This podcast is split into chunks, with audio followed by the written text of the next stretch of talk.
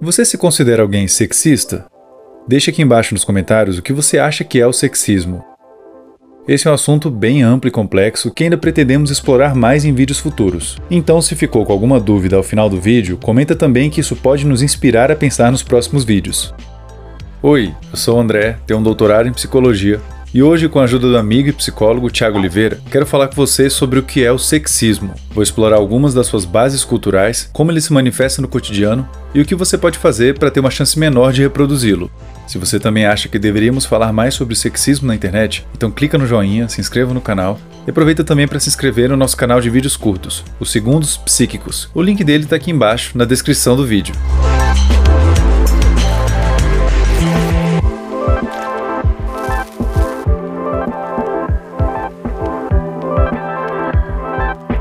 O sexismo envolve o preconceito, os estereótipos e a discriminação com base no gênero ou no sexo de alguém.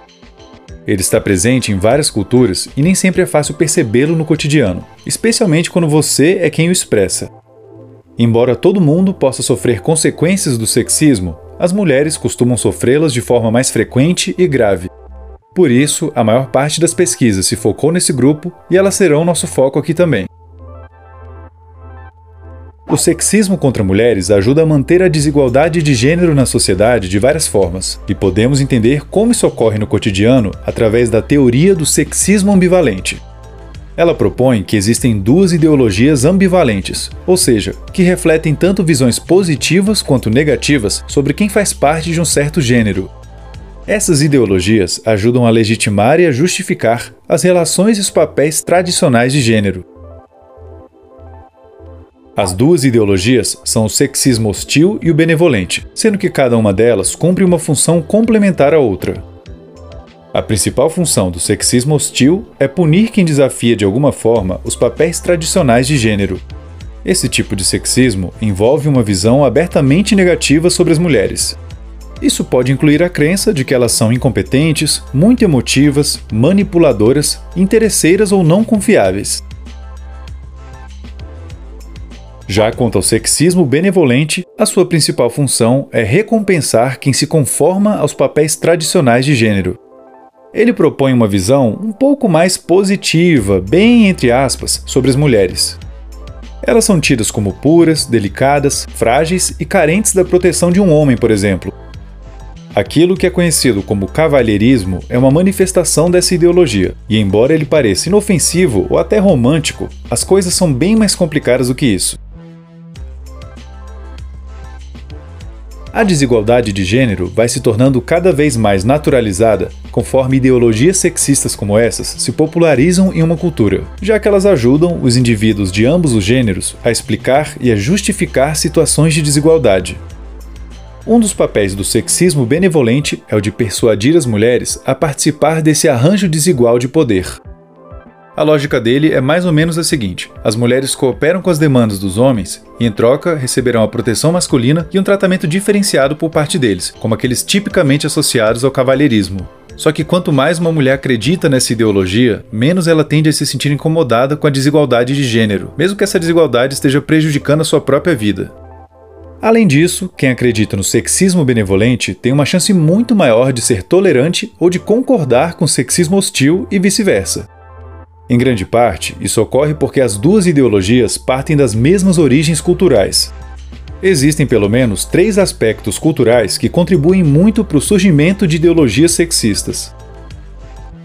O primeiro deles é o paternalismo, que é a noção de que homens devem deter o poder de maneira geral. O segundo é a diferenciação de gênero, ou a ideia de que gêneros devem ser diferenciados a partir das suas características distintivas. Já o terceiro é o pensamento de que a intimidade heterossexual é um ideal a ser buscado.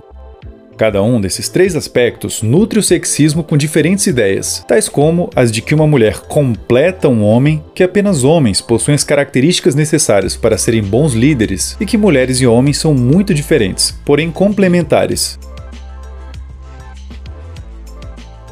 Em uma sociedade na qual a maioria das pessoas haja de forma coerente com esse tipo de ideia, mesmo que não intencionalmente, será mais difícil reduzir a desigualdade de gênero. Para as mulheres, isso se traduz em continuar sofrendo diversas consequências negativas, tais como uma menor chance de ser contratada para certos cargos, ter menos representatividade em cargos políticos e ter um risco maior de sofrer várias formas de violência.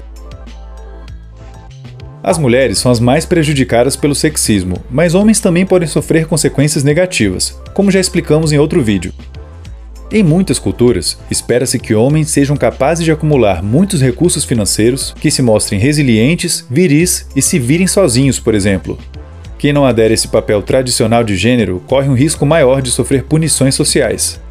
Como consequência, muitos homens se sentem inibidos a expressar suas emoções, dificuldades e a procurar ajuda profissional quando precisam. Isso pode motivá-los a lidar de formas pouco saudáveis com esse tipo de situação, como através do uso de substâncias ou da agressividade. Além disso, homens que não se adequem às expectativas sociais de gênero, como aqueles que são homoafetivos, por exemplo, correm um grande risco de sofrerem discriminação e violência.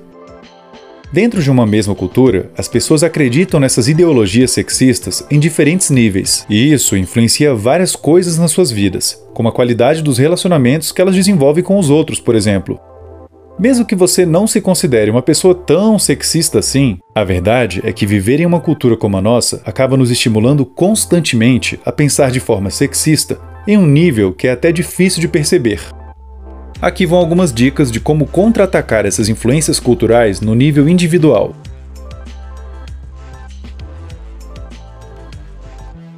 Dica número 1: Informe-se mais sobre o sexismo. Aqui nesse vídeo, a gente só conseguiu falar o básico do básico. A psicologia dispõe de muitas outras informações sobre o assunto e você pode encontrar materiais excelentes para se aprofundar nisso na descrição do vídeo. Dica número 2: Analise criticamente os seus comportamentos possivelmente influenciados por ideologias sexistas. Avalie se você não andou tratando alguém de forma injusta ou indevida por percebê-la como uma mulher, um homem ou pertencente a algum outro gênero. Dica número 3. Não seja conivente com o sexismo no seu cotidiano. Se um amigo seu tratou a própria namorada de forma claramente sexista, ofereça uma crítica construtiva a ele de forma não agressiva ou acusatória. Omitir-se diante de atos sexistas ou minimizar a importância deles contribui para a manutenção do sexismo na sociedade.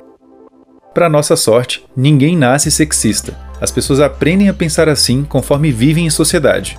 Se o sexismo é aprendido, ele também pode ser desaprendido, e eu espero que as nossas dicas te estimulem a seguir esse caminho. Se quiser nos ajudar a fazer com que mais pessoas entendam o que é o sexismo, manda o nosso vídeo para seus amigos.